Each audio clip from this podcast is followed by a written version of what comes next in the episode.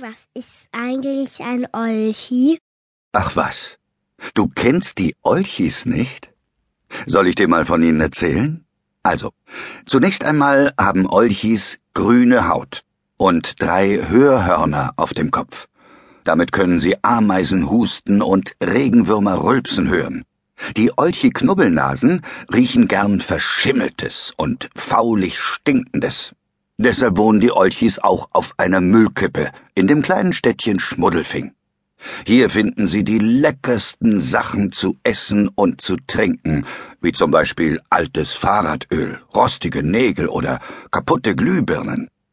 Die Olchi-Haare sind so hart, dass man sie nicht mit einer Schere schneiden kann, sondern eine Feile dazu braucht. Die Olchis waschen sich nie.